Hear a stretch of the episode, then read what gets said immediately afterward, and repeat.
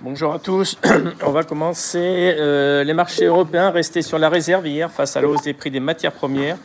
Et alors que la semaine s'annonce chargée en termes d'indicateurs et macroéconomiques, et avec le début des publications trimestrielles. Dans ce contexte, on a eu un CAC qui a terminé en hausse de 0,16 à 6570 points, un FTSE plus 0,72 à 7146 points, et un DAX par contre en légère baisse à 15 200 points. Notons que hier, sur les, d'un point de vue des valeurs, il y a CGG qui a terminé en hausse de 17,63% après un T3 encourageant, toujours dans le secteur du pétrole et des parapétrolières. C'est le secteur qui a tiré à la hausse les marchés. On a eu une progression notamment à Paris de Vallourec plus 5,84% et Total Energy qui a pris 2%. Ce secteur a également tiré les autres places européennes avec BP qui a gagné 1,86% ainsi que Shell plus 1,5%. Du côté des plus fortes baisses, notons que Carrefour a, fait le, palmarès à la baisse, moins 2,9%, après que le groupe ait refusé une OPE, le valorisant à 16,5 milliards d'euros proposé par son concurrent français Auchan. Hier à Wall Street, c'était une journée très calme, triste et avec de faibles volumes. Euh, on a eu un Dow Jones qui a perdu 0,7 ainsi que le S&P 500, tandis que le Nasdaq a chuté de 0,64%. À noter que les, euh, que les gérants étaient plutôt à la vente sur les bancaires en amont de la saison de publication à partir de mercredi. En effet, JP Morgan a clôturé moins 2,1% ainsi que Bank of America moins 1,3%. En Asie, on avait une séance morne ce matin. Après le petit rallye initié la semaine dernière sur la zone, tous les indices étaient dans le rouge. À noter qu'à Hong Kong, qui a terminé en baisse de 1%, ça a été tiré à la baisse par les technos, notamment avec Alibaba moins 3 et Tencent moins 2,5. Notons toujours que Evergrande, le feuilleton continue.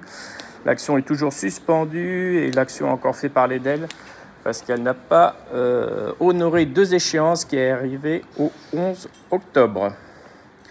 Concernant le pétrole, notons que le WTI a terminé à 80,52 soit son plus haut depuis 2014 et toujours sur les métaux, il y a l'aluminium qui est au plus haut depuis 13 ans et le coton depuis 10 ans. Du côté des devises et du Bitcoin notamment qui a clôturé au plus haut depuis mai, notons qu'il a pris 32% depuis le début octobre sur l'optimiste entourant l'approbation proche d'un ETF, et alors que la Fed a récemment indiqué ne pas avoir l'intention d'interdire des crypto-monnaies. Concernant la microéconomie, ce matin, il y a Givaudan qui a sorti un, chiffre d'affaires conforme au consensus à 1,69 milliard de francs suisses. Ils ont aussi annoncé l'acquisition du groupe américain DDW afin de renforcer sa position de leader dans les colorants naturels. Gessina, euh, hier soir, a annoncé avoir finalisé la cession de quatre actifs non stratégiques pour un montant de 83 millions d'euros et le groupe en a profité pour confirmer ses objectifs 2021. Airbus a livré 40 appareils en septembre, mais a reçu seulement une seule commande. Toujours dans le secteur aéronautique, a Lufthansa qui a remboursé de manière anticipée son prêt de 1,5 milliard au Fonds allemand de stabilisation économique et prévoit de rembourser une autre tranche d'ici fin 2021. Euh, concernant le feuilleton Veolia-Suez, ce matin, il y a l'autorité britannique de la concurrence qui ouvre une enquête sur cette fusion. Toujours en termes de fusion, la fusion Société Générale Crédit du Nord va débuter en 2023. 3700 suppressions de postes sont, sont prévues sans aucun départ contraint. Alstom a annoncé hier soir avoir remporté un contrat de 230 millions d'euros pour la fourniture du système de métro 100% automatique de la ligne 18 du futur métro francilien. EDF réfléchirait à changer de stratégie en développement des réacteurs nucléaires de taille réduite. Monsieur Macron devrait faire cette annonce cet après-midi. Et enfin, DSV qui révise à la hausse ce matin son objectif débit 2021 pour 2021. Je laisse la parole à Nantes. Oui, bonjour, je commence avec la société Énergisme qui a dégagé au premier semestre 2021 un EBITDA négatif à hauteur de 3,44 millions d'euros contre une perte de 2,4 millions d'euros au premier semestre 2020.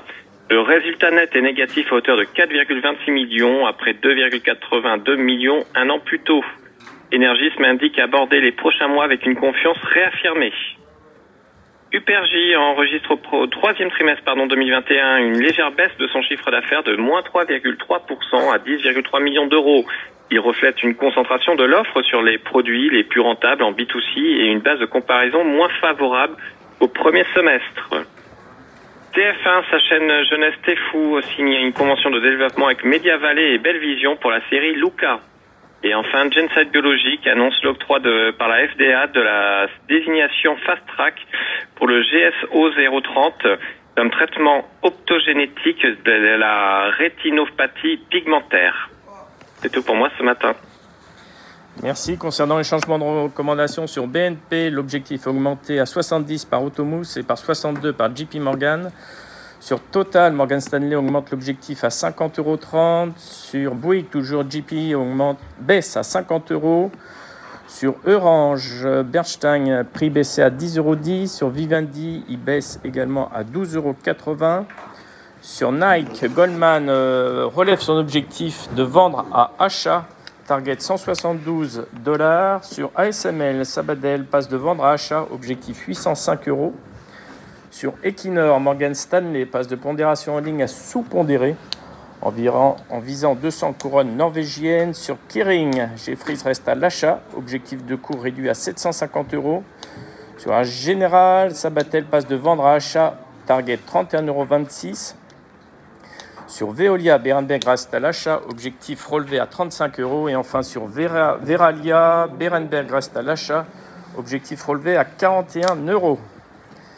Concernant l'agenda, donc en attendant l'inflation, les stocks de pétrole et les minutes de la fête mercredi, euh, les marchés vont décortiquer les résultats trimestriels de plusieurs grandes banques. On va commencer par JP Morgan et BlackRock qui vont euh, publier demain avant l'ouverture des marchés américains. Et ce soir, la plus grosse capi, LVMH, va ouvrir le bal des résultats. Euh, les ventes du groupe pourraient dépasser les attentes des analystes, mais devraient ralentir par rapport au trimestre précédent. Les commentaires de la direction sur le marché chinois, où se concentrent les craintes des investisseurs, seront particulièrement surveillés. Je laisse la parole à Lionel. Oui, bonjour. Une préouverture plutôt faible sur le CAC vers 6490 donc en baisse par rapport à hier, on va ouvrir un petit gap baissier. Euh, donc on n'est pas très loin du fameux support euh, moyen terme, passe vers 6430, qui est l'oblique légèrement haussière qui relie tous les creux depuis le mois de mai et encore en octobre.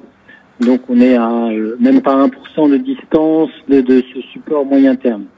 En termes de résistance court terme, on a le 6616, la résistance euh, intermédiaire de, jeudi et vendredi qu'il faudra euh, dépasser pour valider un redémarrage aussi. Bonne journée. Merci beaucoup, bonne séance.